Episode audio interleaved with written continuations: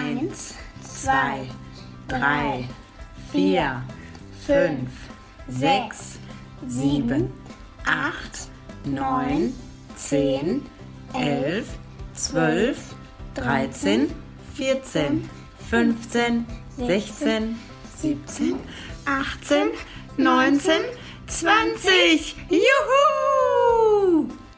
Hier ist der Podcast von Nachbarn für Nachbarn in Mülheim-Heißen und darüber hinaus.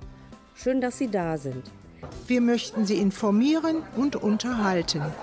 Für Ideen und Anregungen erreichen Sie uns unter 0176 14 93 07 05.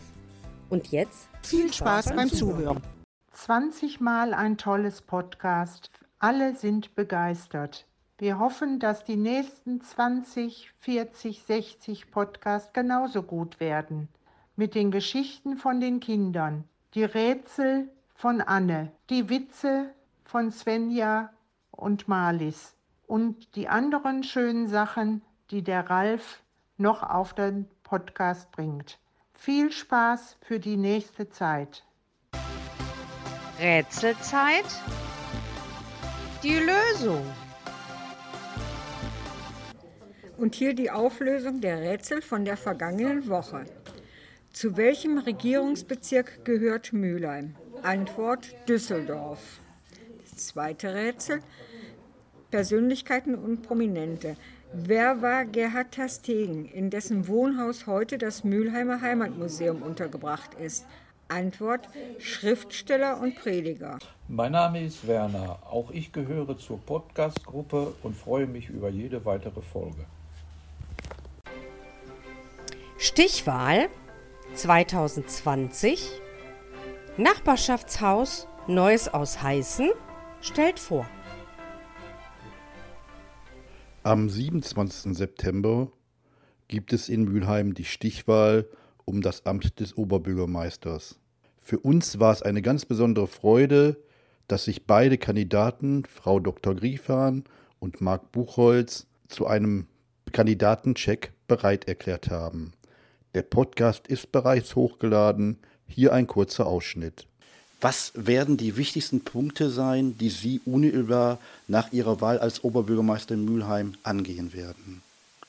Ja, alle Punkte jetzt einzeln aufzuführen wäre wahrscheinlich äh, zu viel des Guten für die, äh, für die Zeit.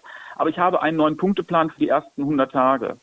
Und zwar beginnen möchte ich mit dem Hinweis nochmal Vertrauen zurückgewinnen. Ich habe darauf hingewiesen, dass, ähm, dass äh, dass der Vertrauensverlust in die Person des Oberbürgermeisters sicherlich zu der Wechselstimmung beiträgt. Ich möchte den Dialog mit den vorhandenen Bürgerinitiativen suchen und auch fortsetzen.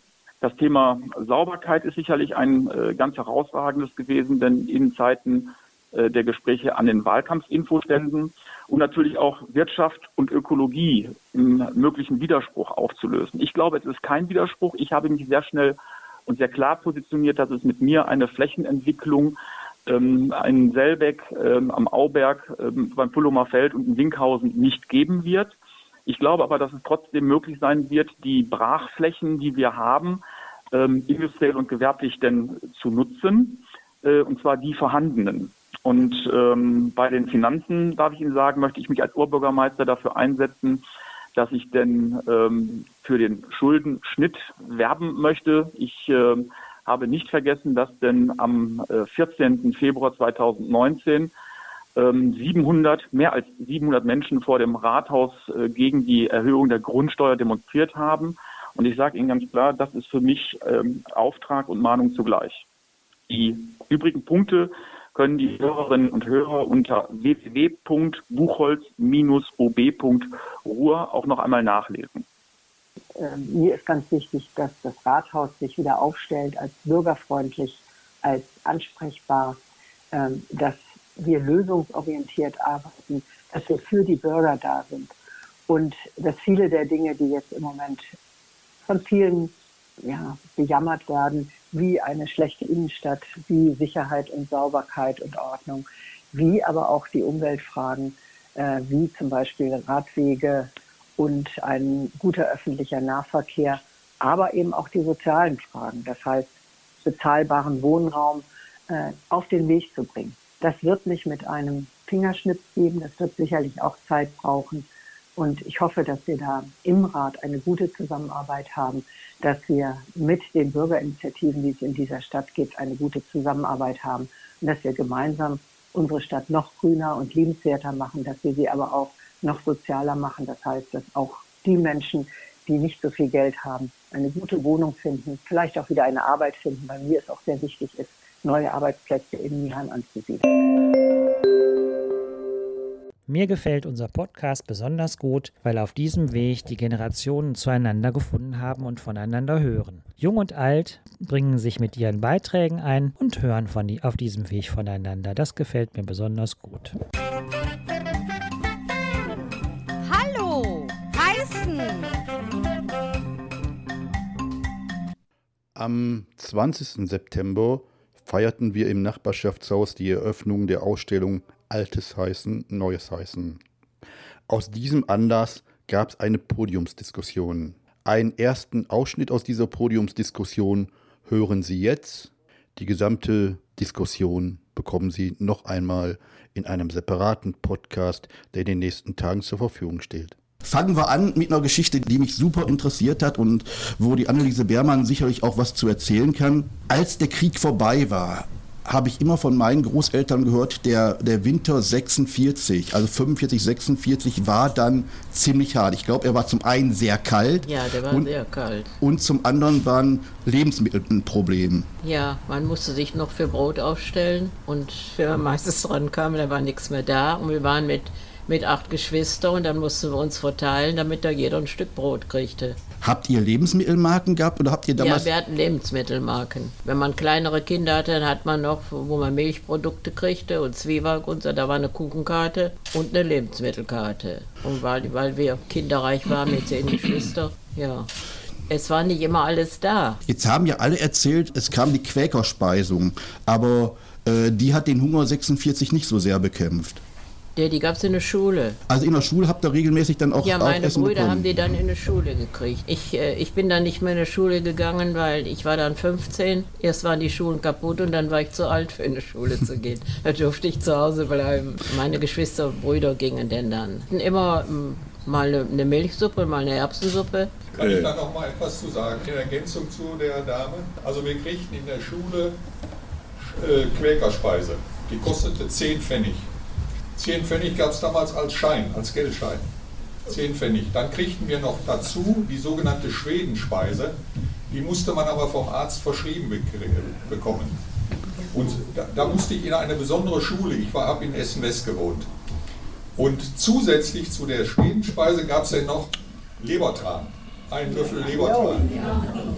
Der Öl. Der lecker. Und zwar, und zwar, das war natürlich für uns Kinder nicht so ganz doll. Und dann wurde dann auf Zucker und dann hat man den runtergewürgt, aber es war natürlich sehr gut. Ne? Das war natürlich sehr gut. Aber wie gesagt, das waren diese drei Speise, Speisearten, die man als Kind bekam.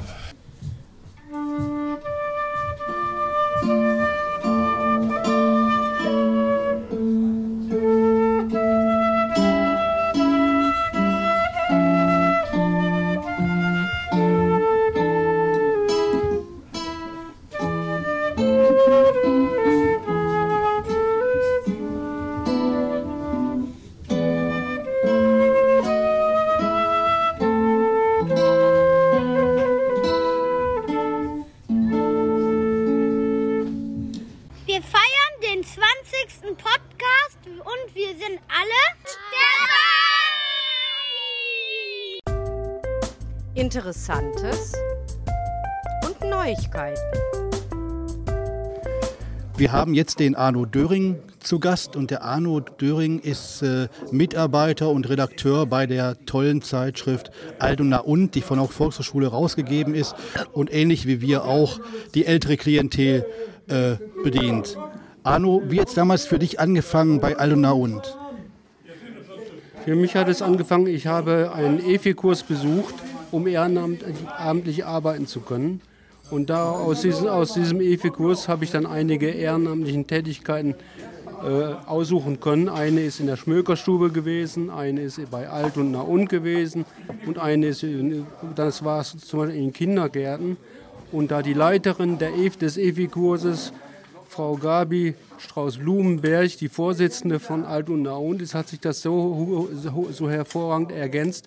Da hat mich diese Dame dann einmal mitgenommen zu der Redaktion und von da an war ich im Prinzip hellauf begeistert von Alt und Naund. Wie lange bist du jetzt schon dabei? Ich bin jetzt fast zwei Jahre dabei. Und was sind deine Lieblingsthemen, die du beackerst? Kinder. Kinder und das, was, kind, was, was Kinder alles machen können, was Kinder in den Kindergärten machen können. Und ja, sehr viel, sehr viel Miteinander mit Kindern und mit älteren Menschen. Ihr habt ja nun die Zeitung Altona und besonders auf ein Klientel ausgerichtet, was ich sag mal 50 plus ist. Äh, habt ihr auch den entsprechenden Widerhall jetzt bei eurer Klientel? Wir haben meines Erachtens einen ungeheuer positiven Widerhall. Immer dann, wenn ich zum Beispiel die, die Zeitung verteile, werde werd ich wirklich von den Leuten angesprochen, wo ich die Zeitung halt hinbringe mit den Worten, schön, dass Sie wieder da sind, wir warten schon lange auf Sie, wir freuen uns, dass Sie da sind und so weiter. Und deswegen, ich glaube, die Resonanz auf diese Zeitung Altenhauen ist ganz hervorragend. Das ist prima, vielen lieben Dank. Hallo, hier ist die Jutta aus der Podcast-Gruppe. Wir freuen uns heute mit euch den 20. Podcast zu feiern. Was Witziges. Mein Schwager, meine Schwägerin und ich, wir gehen spazieren durch die Stadt. Kommen wir bei Öler vorbei, bleibt meine Ste Schwägerin stehen und sagt, Guck mal, ist das nicht ein schöner Bikini? Ob der mir wohl steht und mir passt? Ich muss dazu sagen, meine Schwägerin wiegt fast drei Zentner. Sagt mein Schwager, sag mal, Bikini ist wie eine Insel und nicht wie ein ganzer Erdteil.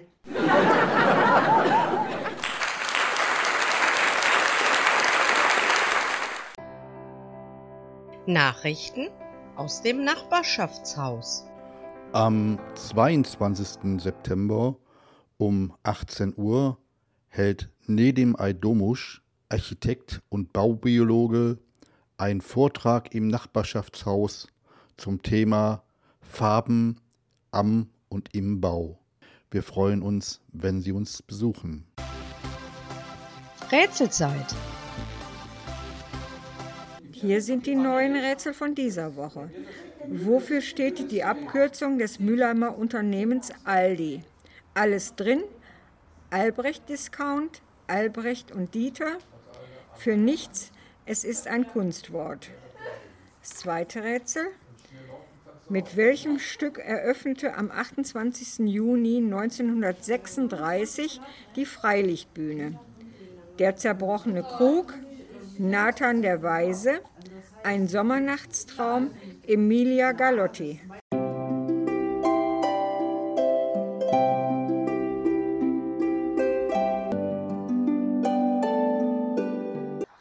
Und manchmal flüstert das Glück ganz leise, jetzt bist du dran. Das war Nachbarschaftshaus. Neues aus Heißen. Bis zum nächsten Mal.